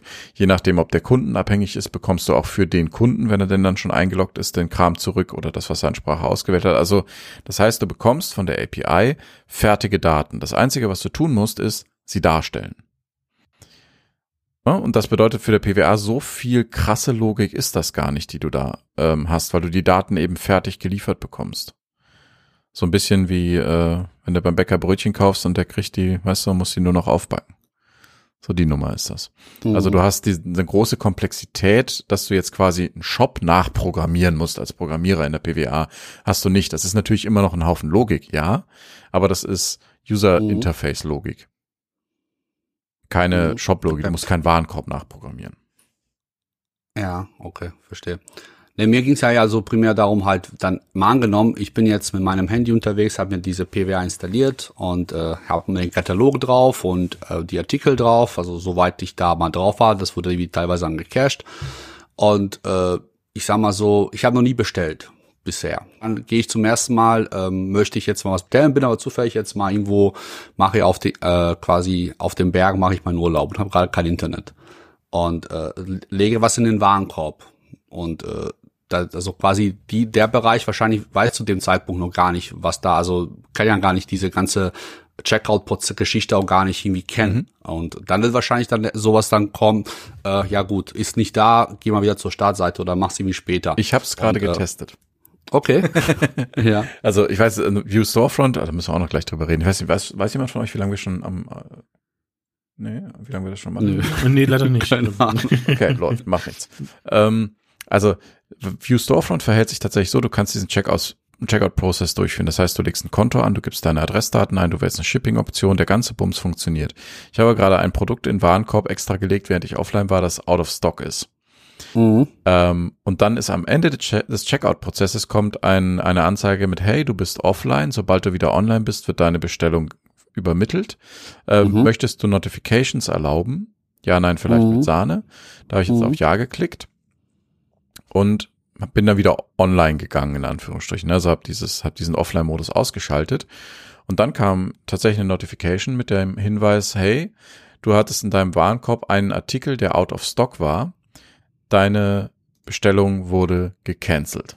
Hm. Okay. Ja, ich meine, alles also das ist automatisiert. Ja, genau, das ist garantiert äh, äh, oder ne, das ist jetzt was, was nicht recherchiert, aber ich gehe mal davon aus, dass es konfigurierbares Verhalten ist, weil vielleicht möchte man nicht gleich den ganzen Warenkorb löschen. also dass ja. die, dass die, ja, dass die äh, Dinge, dass es, äh, wie sagt man, dass das gecancelt wurde, ist ja okay. Ja, aber das ist, da muss man sich dann halt als Programmierer Gedanken machen, wie er mit so Situationen umgeht, ja.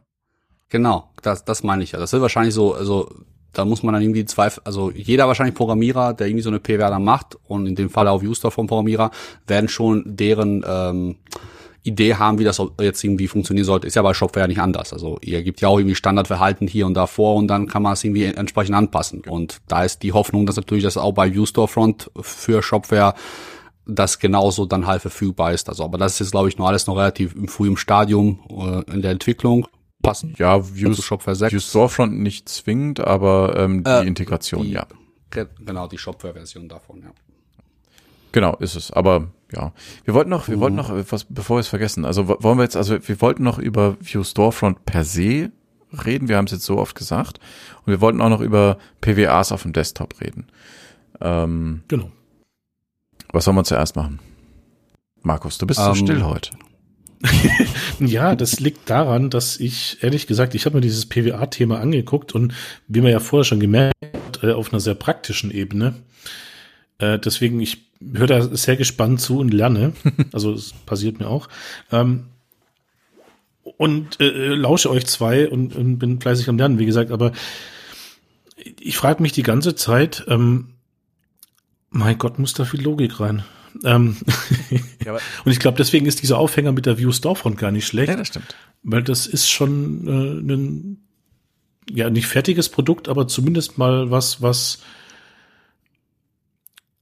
schon mit anderen Shopsystemen außer Shopware äh, abgehangen ist oder zumindest so weit, dass man es einsetzen kann. Mhm. Richtig, also habe ich mir zumindest sagen. View Storefront kommt von von Magento mehr oder weniger, also die sind äh, haben waren lange Zeit sehr Magento affin, bis Magento angefangen hat Dinge zu tun. Ähm, das ist aber irgendwann mal eine eigene Folge. äh, und haben sich jetzt halt auch weiter geöffnet für andere Shopsysteme ähm, und, und wir kuscheln so ein bisschen mit denen von Shopware. Wir mögen die und die mögen uns. Ich habe mit dem Sander telefoniert, ist ein sehr cooler Typ nebenbei. Ähm, es ist so lustig, ne? Das ist einer von den die Wand, also quasi der mein mein Gegenstück bei bei bei View Storefront, ne? Das ist quasi deren Evangelist, der Herr Sander. Und es gibt so ein Lied, mhm. Und jedes Mal, wenn ich mit dem Herrn Sander telefoniere, habe ich diesen Ohrwurm. Äh, das ist so ein ganz dämliches Techno-Lied. Ähm, dieses, äh, ich weiß nicht, kennt ihr das mit dem Thunder? Thunder? Oh Gott, ja. Lightning ja. in the Thunder. Thunder. Jedes Mal. Und wenn ja. Aber gut, äh, kleines äh, Geschichtchen am Rand. ähm, genau, also ja, die haben jetzt auf ihrer Seite halt auch noch in der Dokumentation, es geht um eine äh, Magento-Integration, weil das halt derjenige, also ViewStore von selber ist ziemlich erwachsen. Ähm, aber ja, das ist fucking viel Code. Da, da, da liegst du völlig richtig, Markus. Ähm, wenn man sich deren, deren, äh, die haben ja unter GitHub.com die Wante View Storefront, haben die ja ihr GitHub Repository, wo man Dinge sehen kann. Ähm, und die haben halt sportliche 6752 Commits aktuell, während wir sprechen. Die haben 107 Releases und 145 Kontributoren auf 24 Branches arbeiten die, also da ist schon Bums hinter. Das ist jetzt nicht so, dass das, das View Storefront irgend so eine Muckelbude ist. Ähm, ich kann vielleicht mal kurz sagen, warum die so heißen. Äh, View Storefront heißen die, weil die auf Vue.js aufbauen. Vue.js ist das, was wir jetzt bei Shopware auch bei Shopware 6 in der Administration verwenden. Ist eine, ja, eine JavaScript-Technologie, mit der man ähm, besonders schön progressive Webseiten bauen kann. Ne? So Punkt. Das würde jetzt sehr weit führen. ja, das ja. sind wir realistisch, genau. Aber deswegen heißt das eben so. Äh, ne? Und ja. Mhm. Jetzt weiß ich nicht mehr, was ich sagen wollte. Aber egal, auf jeden Fall, das ist ein erwachsenes, eine erwachsene Technologie und die ist auch sehr hart anpassbar. Also da kann man sehr viel dann selber machen. Also gerade so was Theming zum Beispiel anbelangt, ja, dass man eigene Themes baut dafür und sowas. Okay. Das ist so quasi deren, also so im Prinzip her wie bei euch der Shopware 5 Bär, den man dann ableiten kann und Sachen machen kann oder ja. Responsive. Responsive. Ja, wer ist so auch responsive? Ach, wie schön, dass es den Shopware 6 nicht mehr gibt, aber ja. Ja. Ähm, okay, ähm, ja, genau, du hast angesprochen, äh, was wollen, worüber wollen wir noch reden halt? Also ob wir jetzt noch irgendwie in die Divante-Geschichte noch eintauchen wollen ein bisschen oder ob jetzt schon dazu alles gesagt wurde.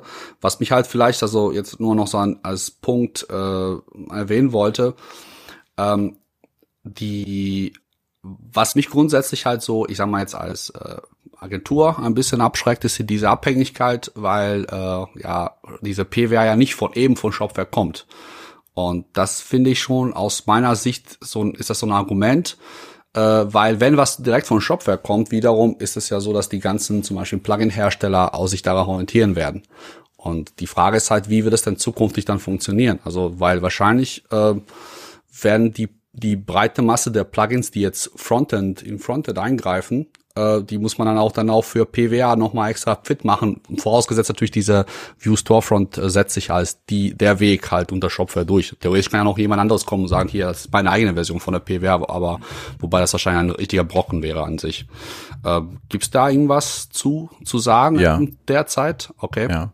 Also grundsätzlich, wenn du ähm, ein Plugin installierst, das sich auf die Shopware 6 Basisinstallation bezieht, also so wie du es quasi runterlädst mit Storefront und Administration, mhm. Ähm, mhm. hast du in der Storefront, in deiner View Storefront erstmal keinen Effekt. Sagen mhm. wir mal, wir haben ein Schneeflocken-Plugin. Mhm. ähm, ja, ist immer so ein ganz beliebtes Beispiel. Dann ändert das JavaScript in dem Storefront-Projekt von Shopware 6. View Storefront kriegt davon nichts mit, mhm. weil View Storefront kriegt nur Änderungen mit, die in der API von Shopware passieren. Hast mhm, du jetzt okay. ein Plugin, das dein Produkt erweitert um besondere Custom Fields, ähm, dann wird das über die API ausgespielt und von View Storefront ignoriert. Also das heißt, ähm, wenn du die API erweiterst, da Änderungen dran machst, dann musst du das clientseitig mhm. auch implementieren. Jetzt ist es so, dass bei der View mhm. Storefront es eine Extension-Möglichkeit gibt. Also du kannst die erweitern. Es ist nicht so, dass so wie du die bekommst, ist sie fertig, sondern du musst ähm, ein NPM-Modul schreiben für die View Storefront, die eben diese Änderungen äh, implementiert. Das musst entweder du schreiben oder, und das ist eigentlich so ein bisschen die Hoffnung, die ich jetzt habe, ich weiß nicht, also wie das mein Arbeitgeber sieht, aber ich denke ähnlich, aber ich spreche hier für mich nur, um das nochmal deutlich zu machen, ähm, dass das Ökosystem um Shopware 6 rum zum Beispiel so reagiert, dass es auch für die View Storefront ähm, dann eine Erweiterung anbietet, wo du quasi so eine Art, hey, View Storefront ready drauf hast, ähm, dass die eben mhm. ne, beides mitliefern. Das wäre natürlich super. Genau genau. Das wäre das, was ich mir auch erhoffen würde. Ich weiß aber zum Beispiel allerdings, dass die jetzt ein einfaches, auch, vielleicht auch ein einfaches Beispiel, PayPal, also PayPal, wie wir auch mal in äh, Pre-Show quasi ja. herausgefunden haben, ähm, beziehungsweise die, alle Zahlungsanbieter werden derzeit von Divante selbst erstmal integriert. Es ähm, Genau, mussten die ja. Ähm, es gibt ja halt so gesehen auch noch nicht so viele wahrscheinlich Plugins, die jetzt Shopware 6 ready sind. Aber äh, da hast du diese Abhängigkeit, weil wenn du zum Beispiel jetzt, äh, äh, wenn jetzt die die das nicht deinen Lieblings- oder deinen bevorzugten äh, Anbieter schon bereits integriert haben, dann musst du natürlich hoffen, dass dann der Plugin-Anbieter selbst diese View, View-Fähigkeiten kennt äh, und da ist er also, also View Storefront kennt und auch die äh, Programmierfähigkeiten dazu hat, das irgendwann mal nachzuimplementieren. Und da ist ja die Frage, ob der das überhaupt, also der wird es wahrscheinlich nicht mal, teilweise vielleicht nicht mal mitbekommen, aber nicht so schnell, wenn das jetzt auch nicht shopware-seitig auch gepusht wird, dass man sagt so, ey, unterstützt bitte das auch nochmal mit dazu. Also, mhm. ähm, oder halt, das wird von vornherein irgendwo abgestempelt als eine Technologie, die für ganz große Projekte äh, einzustufen ist. Ich glaube, das Problem haben wir doch gar nicht. Also würde ich jetzt sagen. Warum? Ähm, weil, wie Niklas schon gesagt hat, also die View Storefront ist ja in dem Moment rein von dem Zweck, wie wir es ja vorher schon besprochen hatten, jetzt eher was, was für den Internetgenuss äh, äh, jenseits äh, von den großen Städten gedacht ist. Also bös gesagt, oder die Push-Benachrichtigungen zu kriegen. Und diese Funktion als solches, die habe ich ja über diese View Storefront, über die PWA, ob die jetzt View Storefront ist oder ob das jetzt später irgendwie eine PWA auf Bootstrap-Basis irgendwann geben könnte, wird oder tut oder keine Ahnung. Ja, nicht. Ist, glaube ich, die, die Abhängigkeit von den Plugins, die dahinter ist, eher geringer. Mit den Zahlungsdienstleistern ist mobil glaube ich, sowieso nicht ganz so glücklich, wenn wir sagen, hey, ähm, ich habe hier 28 Möglichkeiten, ich habe drei Finanzierungsbanken, äh, dann Klarna noch und zig andere Möglichkeiten um bezahlen. Das will man dem Kunden doch nicht zumuten. Das heißt, das wird alles schon wie das die View Storefront derzeit aussieht, denke ich, relativ runtergebrochen sein auf ein Einkaufserlebnis, was linear durchgeht, ohne dass im Hintergrund riesen Abfragen passieren. Natürlich wird es auch passieren, aber derjenige, der Plugins in dem Bereich anbietet, der wird sicherlich relativ schnell von der View Storefront mitbekommen haben oder durch den Kunden im Speziellen. Und dann gibt's halt ein spezielles Angebot, wo dann die Agentur oder äh, der Kunde, der unbedingt die PWA möchte, mit View Storefront entsprechend dann einfach für ein Feature bezahlt. Also da sehe ich jetzt nicht so das Problem, ähm, dass ein riesen Aufriss gemacht werden muss. Ich glaube, du hast da gerade eine Frage impliziert, bevor ich es vergesse. Und zwar, wenn wir eine PWA einsetzen, setzen wir sie nur auf Mobile ein? Haben wir so eine Art mobil.meinshop.de ja, Nummer so am Start? Jetzt, äh Weil du kannst eine PWA auch für Desktop einsetzen. Ja. Ja, das ist mir jetzt, nachdem ich fertig war, auch gekommen. aber, aber da, du hast noch was anderes angeschnitten. Okay, haltet euch fest. Wenn wir über eine PWA reden, also haltet euch nicht wirklich fest, wenn ihr es gerade tut, das war Spaß. Oh Mann. ähm, wenn wir über eine PWA reden, dann reden wir eigentlich über ein Headless-System im Hintergrund. Headless ist jetzt der marketingtechnisch dämlichste Begriff, den sich irgendjemand ausdecken konnte, aber hey, Entwickler, wir sind so. Es geht darum, dass du bei einem Headless-System über ein System sprichst, das in der Lage ist, ohne ein grafisches Benutzerinterface betrieben zu werden. Sagt erstmal gar nicht viel aus, wenn man nicht vom Fach ist. Ähm, grafisches Benutzerinterface meint zum Beispiel eine Storefront. Ja, also wenn du eine Storefront bedienst, mhm. einen Webshop bedienst, dann bedienst du in Wirklichkeit die Datenbank des Händlers und legst da einen neuen Datensatz an, der sich dann nennt Bestellung. Ähm, dass das hübsch ist und emotional ist und tralala, ist alles nett. Aber der Kern der Sache ist, dass du einen Datensatz im Rechner des Händlers erzeugst und aufgrund dieses Datensatzes geht der Typ in sein Lager, packt ein Paket und bringt es zur Post. Und danach macht er mit dem Datensatz ein Häkchen dran, an den Datensatz ein Häkchen dran. Das ist die Grundidee. So. Ein Headless-System ist nun in der Lage, diesen Datensatz anzulegen, ohne vorher den Clicky-Bunti-Schwachsinn auszuliefern. Jetzt ist es so, dass Kunden trotzdem eine Eingabemöglichkeit brauchen, weil die schreiben nicht so gerne JSON und die meisten wissen nicht mal, was das ist. also braucht man bei einem Headless-System ein weiteres System, das dieses Interface bietet. Ähm, bei Shopware ist es jetzt so, wir sind Headless fähig, wir liefern trotzdem eine Storefront mit. Ähm, aber für sowas wie die View Storefront benutzen wir den so, also ich nenne es jetzt einfach mal etwas unfachlich, den Headless-Modus ähm, indem wir nur über die API kommunizieren. Ähm, das gleiche gilt zum Beispiel auch, wenn wir in einem Instagram-Feed Produkte verkaufen oder wenn wir in einer Alexa uns einnisten oder in einem Google Home, wo wir dann einfach sagen, Alexa, ich brauche Bier. Und dann geht der Händler los, stellt einen Kasten Bier in einen Kasten aus Karton und bringt ihn zur Post. Das funktioniert halt deshalb, weil wir über die API kommunizieren. Das bedeutet aber, dass wir, egal ob wir Alexa, Google Home oder eine PWA äh, benutzen, dass sämtliche Funktionalität, die dazu dient, die Daten, die wir vom Shop bekommen, hübsch darzustellen, also diesen Clicky-Bunti-Teil, den müssen wir selber implementieren. Wenn wir die View Storefront verwenden, bedeutet das eben, wenn wir eine Funktionalität haben wollen, dann muss die irgendjemand programmieren. Punkt. Das ist so. Die Hoffnung ist jetzt, dass das Ökosystem das bietet. Also auch eine Alexa-Integration muss vom Ökosystem kommen, weil ein Händler wird einen Scheiß tun und einen Shop aufsetzen und danach nochmal einen Entwickler bezahlen, damit er ihm in aller Ruhe eine Alexa-Integration mhm. schreibt.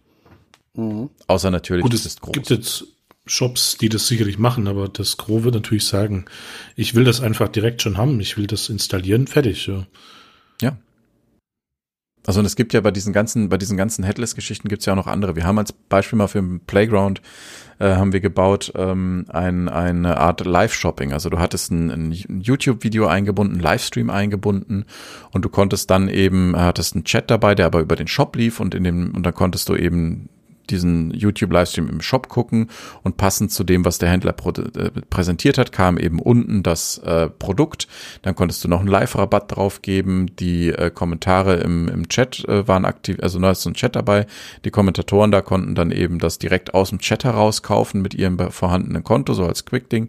Sowas ist alles denkbar. Das sind Ideen, die aber das Ökosystem entwickeln muss. Mhm. Ne? Von daher ja, es was? ist mehr Arbeit. Ja. Nee, was, was eigentlich meine Intention dahinter so ein bisschen war, wo ich das Ganze angefragt habe, ist halt, dass eben ähm, ein, ein Shopbetreiber, der jetzt vielleicht nicht, dem nicht so wirklich bewusst ist, was das bedeutet, äh, jetzt denken wir, äh, äh, denken wir wieder so ein bisschen Shop für fünf Strukturen. Ich kann mir ja, ich kann ja zum Beispiel äh, mir selbst irgendwie ein Template programmieren oder ich kann ja irgendwie ähm, oder bestehendes äh, Bear Responsive Geschichte mal anpassen äh, über den Backend äh, Team Manager. Okay, die Leute, die wahrscheinlich jetzt nicht äh, Shopware 5 affin sind, äh, vielleicht mal kurz weghören. Aber, Nein, zuhören. Äh, Wollte ich auch gerade sagen, zuhören und lernen und das richtige Shopsystem. Nein, also ähm, genau.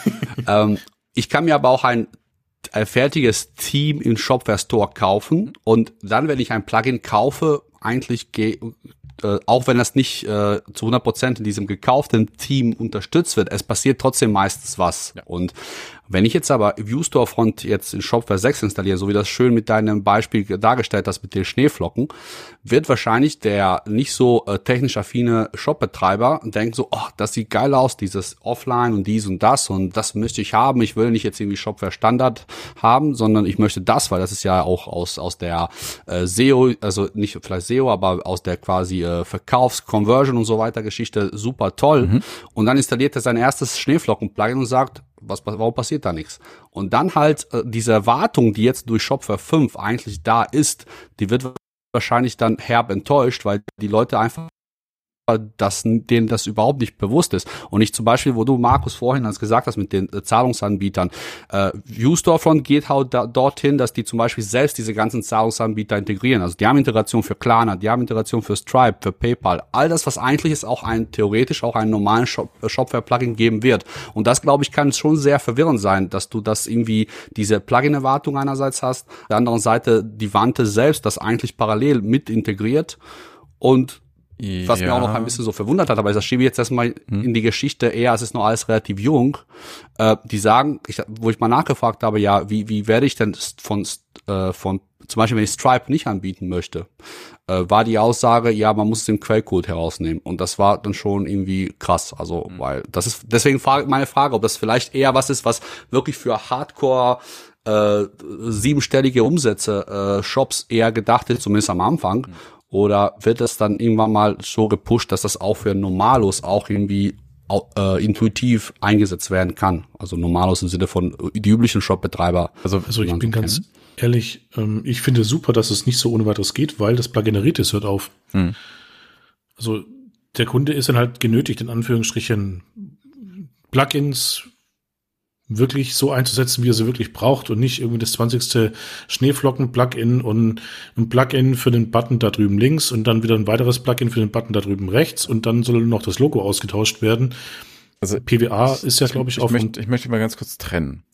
Ja. Weil, also zum einen, wir, wir reden, also wir reden jetzt die ganze Zeit von Shopware, aber das, was bisher gesagt wurde, gilt auch für ein Magento oder für ein Oxid oder ein WooCommerce oder Hashtag dein Lieblingsshopsystem, was auch immer. Mhm.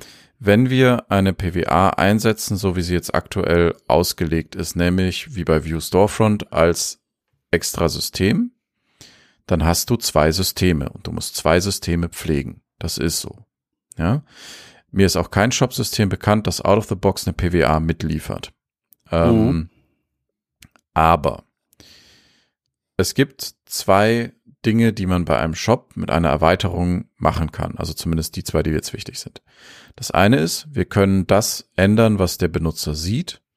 Und das andere ist, wir können das ändern, wie Daten ausgeliefert werden oder nach welchen Regeln Daten ausgeliefert werden. Das sind so Sachen, also um das kurz zu erklären, was man sieht, ist einfach.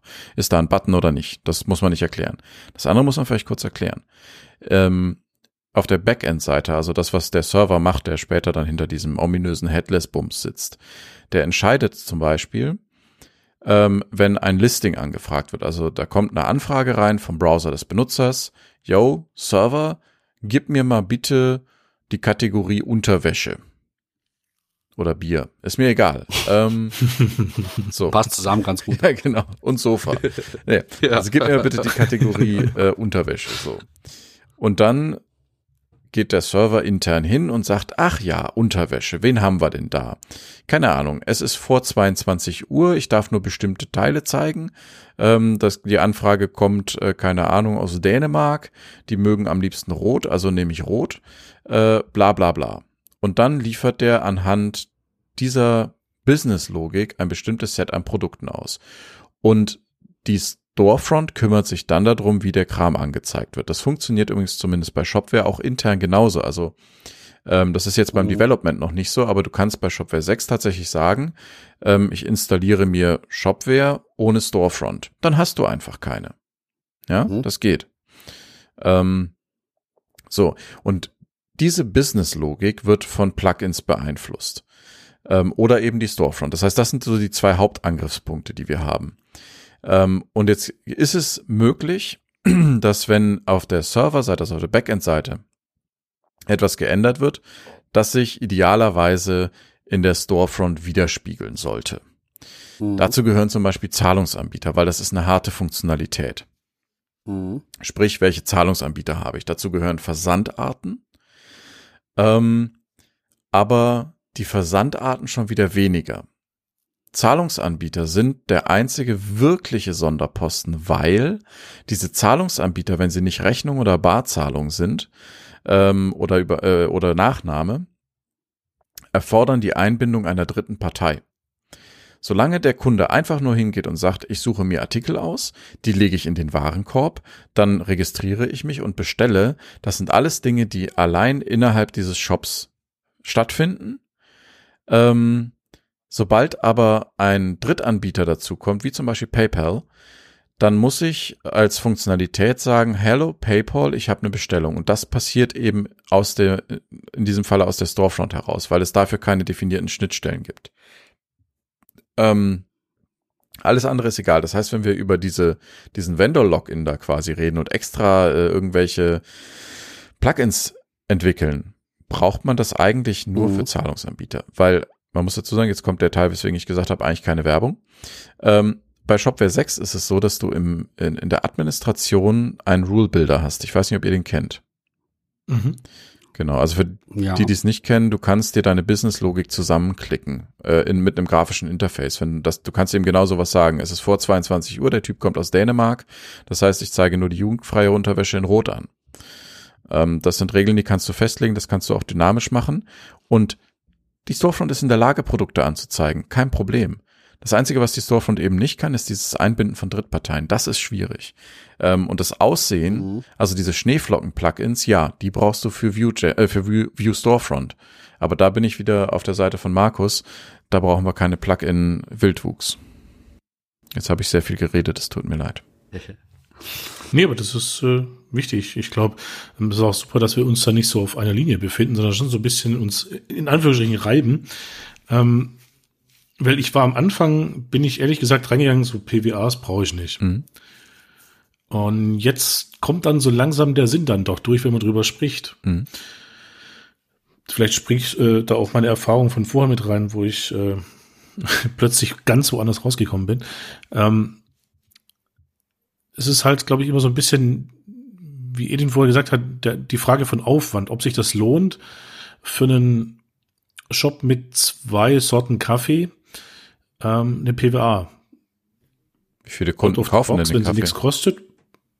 Nochmal bitte? Wie viele Kunden kaufen denn den Kaffee?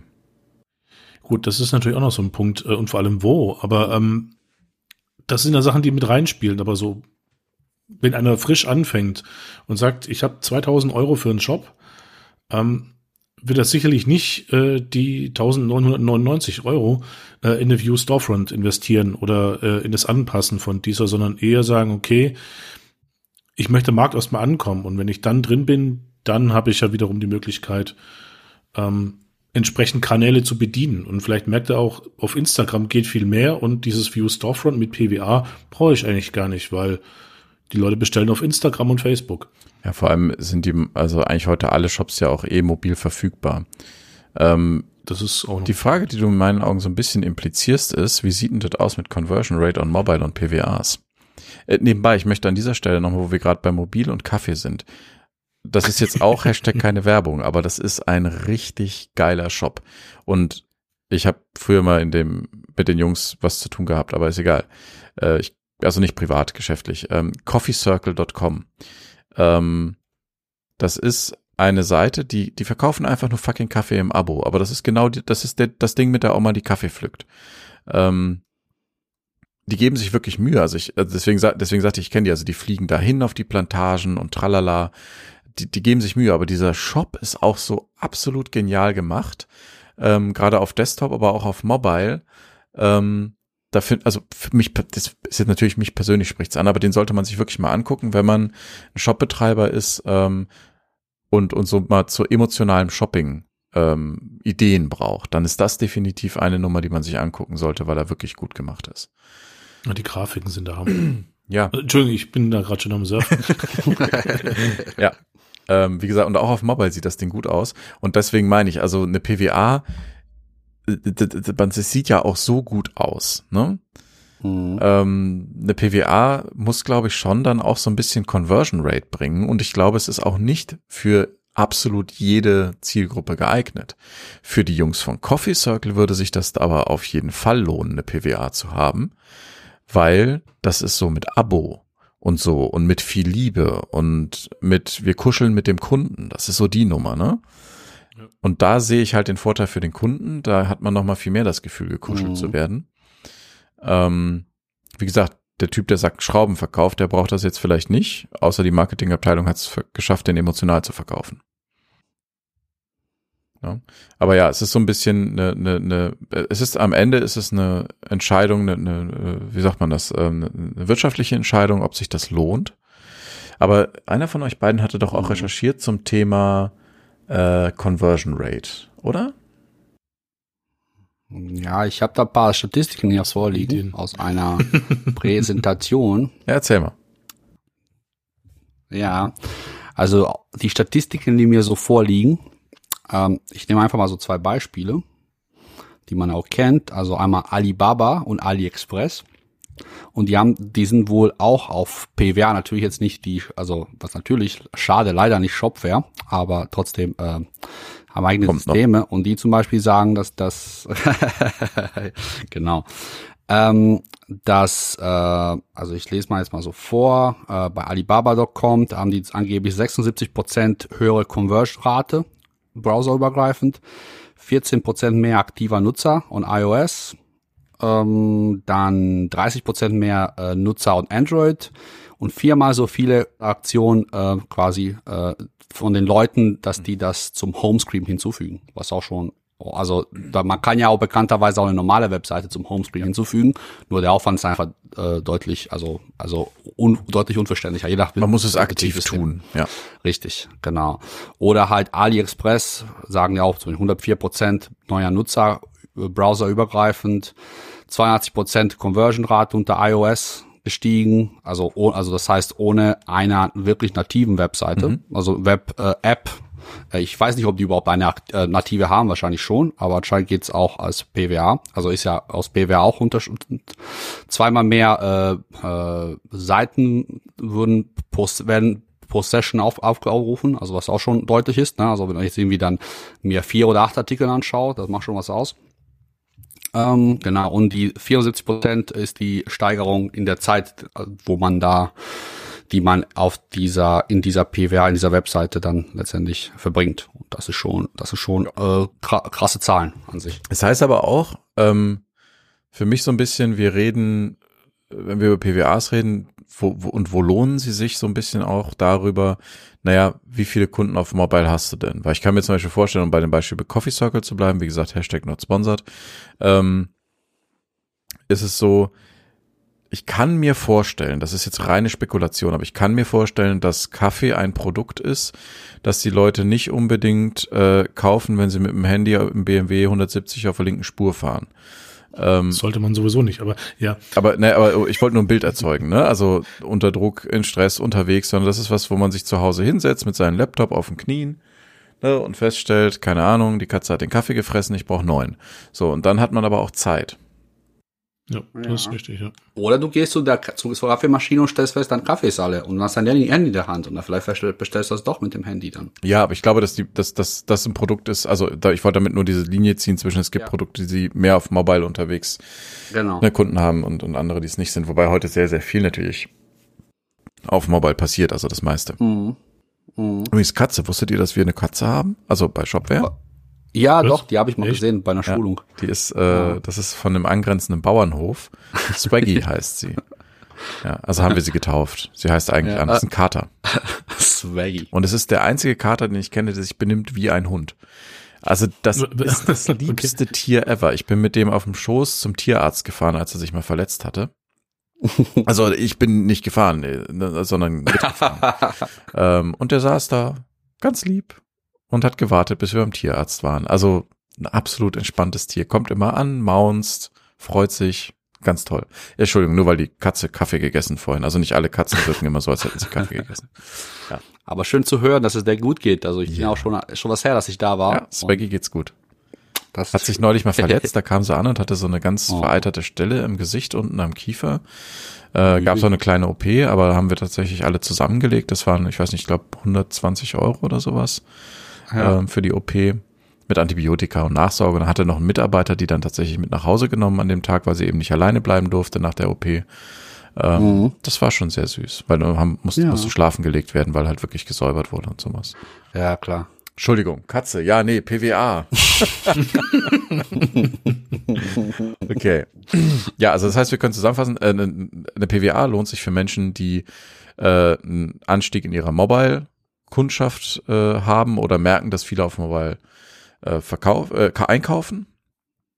Ähm, um es mhm. einfach so auf Verdacht zu machen, könnte ein bisschen teuer werden.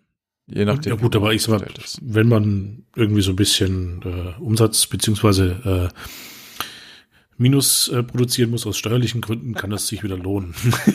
okay, da bin ich jetzt nicht so erfahren, dass ich sagen kann, jupp, muss ich. Also ich muss es nicht.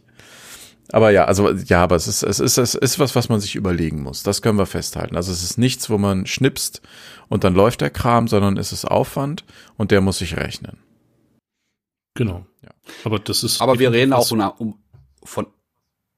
Ja. Einigt euch. Äh, ich wollte nur sagen, äh, ich wollte nur sagen, das ist jetzt auch der Zustand, von dem wir jetzt reden. Kann natürlich sein, dass wenn Shopware 6 äh, sich ordentlich dann äh, durchgesetzt hat gegenüber Shopware 5, also von den Nutzerzahlen, und dass auch, dass die, wenn wir zum Beispiel View Storefront nehmen, dass das in zwei, drei Jahren, wie auch immer, das auch ganz anders aussieht. Und mhm. äh, von daher, wir reden jetzt eigentlich nur vor dem jetzigen Ist-Zustand und das ist, der ist noch early. Also gerade so wahrscheinlich, was die Storefront mal, äh, äh mal behaupten. Ja, also im, am Ende des Tages äh, müssten wir aber da als, als Shopware dafür die Lösung PWA selber anbieten. Mhm. Ähm, weiß nicht, ob das passiert. Also es gibt View Storefront, die Zusammenarbeit mit denen ist super. Mhm. Ich kann mir nicht vorstellen, dass wir vorhaben, die zu kaufen. Ich kann mir nicht vorstellen, dass die wollen, dass sie gekauft werden wollen, keine Ahnung. Aber sowas, ja, aber mal gucken, wir reden in zwei Jahren nochmal drüber. Genau. Ja, und nicht unbedingt kaufen. Also was du auch schon vorhin gesagt hast, würde ja schon reichen, wenn die Plugins alleine, also ich rede immer wieder von den Plugins zwar, aber wenn die einfach so gekennzeichnet werden, dass die das unterstützen und dann halt, wenn man dann sich einen Überblick verschaffen kann, ob meine wie äh, äh, meine Erweiterung, die ich unbedingt brauche, auch selbst wenn die impliziert, impliziert also impliziert äh, durch die API kommen, die einfach Daten liefern und dadurch auch schon implizit auch damit quasi ViewStore funktionieren würden, allein schon diese Markierung pro forma da anzubieten und dann, dass man es einfach auf Nummer sicher gehen kann, würde schon dazu beitragen, dass man, dass die viele sagen so, ah okay, dann zumindest mal ausprobieren. Und Ja, du dann, musst- wenn man feststellt, Du musst quasi eine View Storefront äh, Extension mit anbieten in deinem Plugin. genau, genau. Und genau. Aber ich glaube, wenn das ein großer macht mit einem großen Plugin oder Hm. einer, der viele Plugins hat und immer sagt, so ja, unsere Plugins können übrigens auch, es muss ein, zwei große müssen das machen und dann zieht der Rest nach, weil die halt ganz klar merken, so hey, der Markt ist dafür da. Und das ist immer dieser Schneeballeffekt, sage ich mal. Wenn jemand den Schneeball anfängt zu bauen und den Berg runterrollen lässt, irgendwann wird er riesig groß und alle sind mit bei. Und ich glaube, das ist genau das, worauf ähm, man auch hoffen und auch äh, sicherlich setzen kann, dass es passieren wird, weil es will sich doch keiner eigentlich die Blöße geben, ein für ihn wichtiges äh, Plugin im Store zu haben, was dann nachher kein View Storefront hat. Ich verstehe, was Natürlich- du meinst. Wenn es dann nachher irgendwie, weil politische Einstellungen bei manchen vielleicht nicht ganz so da sind, ähm, dass es dann nachher noch einen Bootstrap oder ein ganz anderes Storefront gibt und nachher 15 von den Dingern da sind, wird es vielleicht auch ein bisschen schwierig mit dem Unterstützen, aber ähm, danach sieht es da Stand jetzt nicht aus. Also von dem her Mhm. Hm. lassen wir uns überraschen. Ja, Jo. definitiv. Puh, ist eigentlich ein schönes Schlusswort, oder? Ja, Es, wollte ich auch gibt gerade sagen. übrigens, Gewusst, ja. es gibt übrigens vielleicht auch noch ein schönes Schlusswort. Es gibt gerade 36 Shopware 6 Plugins, die keine Language Plugins sind. Gerade mal gezählt. Oh. Oh? hey, ich meine, das Ding ist noch nicht mal released. Wir sind im Early Access und es gibt schon 36 Plugins im Store. What? Also Shopware 6 Plugins. Ja. oder, äh, Ja, ja, das war jetzt nicht ein O mit, oh, Ja. es ist wenig, sondern es war so, oh, was, was könnte das denn schon sein? Ha. Es gibt zum Beispiel schon sowas wie, oh, ich darf, oh, das wird jetzt ja wirklich, aber es gibt schon was mit äh, Brutto-Netto-Switcher, ähm, es gibt schon Footer Copyright, Text Icon Editor. Ah, es gibt, es gibt schon einiges. Es gibt, es gibt fleißige Menschen, die Dinge tun. ja. Definitiv. Ähm, Klingt gut. definitiv. Äh, okay. Ähm, das heißt, damit würden wir das Thema jetzt schließen. Mhm. Ja. Okay. Ich habe auch keine Ahnung, wie lang die Folge ist. Gut gemacht. Auf jeden Fall deutlich länger als eine Stunde. Echt? oh. Weil ich glaube, als du mal gefragt hast, das war irgendwann mal 21 Uhr früh irgendwas. Okay. Und Ja, schön. jetzt haben wir Nee, super. 22 Uhr 22. Super. Äh, wir haben uns noch nicht entschieden, worüber es in der nächsten Folge gehen wird. Ist das richtig oder habe ich was verpasst? Nee, das ist richtig. Okay. Nee. Aber gut, dann, dann lässt sich die Zuhörerschaft einfach überraschen. Äh, mir hat sehr viel Spaß gemacht. Mir auch, definitiv.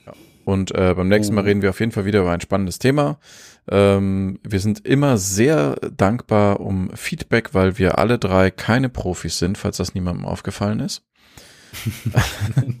wir sind neu in dem Gewerbe, zumindest zum Zeitpunkt dieser Aufnahme. Ja. Oh, es gibt einen YouTuber, der macht das immer. Pass mal auf. Äh, wenn, wenn du das hörst und es gibt schon viele Folgen, dann äh, mach einen Shopcast FM-Athon und fang bei der ersten Folge an. Ach fuck, das war die erste Folge. Okay. Damit. Kannst du auch in der Loop hören. ja, genau, man kann es auch in einem Loop hören. Nein, also, Zum Einschlafen super geeignet. ja, das tatsächlich. Glaube ich schon. Nicht beim Autofahren, bitte einschlafen. Oder beim Führen von schweren Maschinen. Genau. Ähm, Am besten nur einschlafen, wenn man im Bett liegt. Ja, gut, jetzt wird's albern. Okay. Nein, äh, ich, ich bedanke mich fürs Zuhören. Meinerseits auch vielen Dank. Jo, vielen herzlichen Dank und bis zum nächsten Mal, sage ich mal. Bis zum nächsten Mal. Bis dahin.